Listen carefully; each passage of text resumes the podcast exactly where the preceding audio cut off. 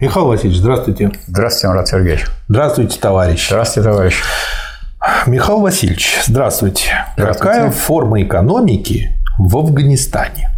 Я думаю, что там феодализм. Может быть, я ошибаюсь. Мне интересно узнать ваш ответ. Я думаю, что в Афганистане ну, вполне возможно э, та именно форма, о которой вы думаете. Почему? Потому что э, возможность создания там какой-либо своей, по крайней мере, промышленности, она, э, так сказать, была затруднена. А городской, потому что города все время, так сказать, захватывались теми, кто вводил туда свои войска.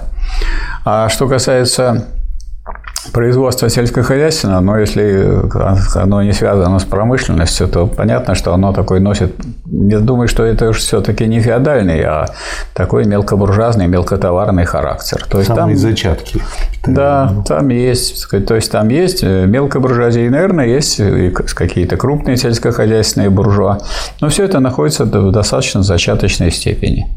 То есть, э, если у нас это вот э, была картина нашей деревни в России, то там из-за того, что города, так сказать, это поля войны, были в течение длительного времени. Поэтому вот такая, можно сказать, деревенская э, мелкобуржуазная стихия. Вот что мы там имеем.